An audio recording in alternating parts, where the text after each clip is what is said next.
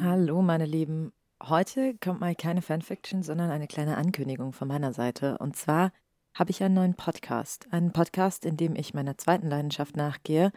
Und dort lese ich Creepypastas vor. Diese sind auf Deutsch und ich untermale sie meistens mit gruseliger Musik, um eine wirklich spooky Atmosphäre zu schaffen. Ich würde mich total freuen, wenn ihr bei dem Podcast auch mal vorbeischaut. Er ist hier verlinkt und außerdem heißt er Ella Reads deutsche Creepypasta und ich hoffe sehr, es gefällt euch.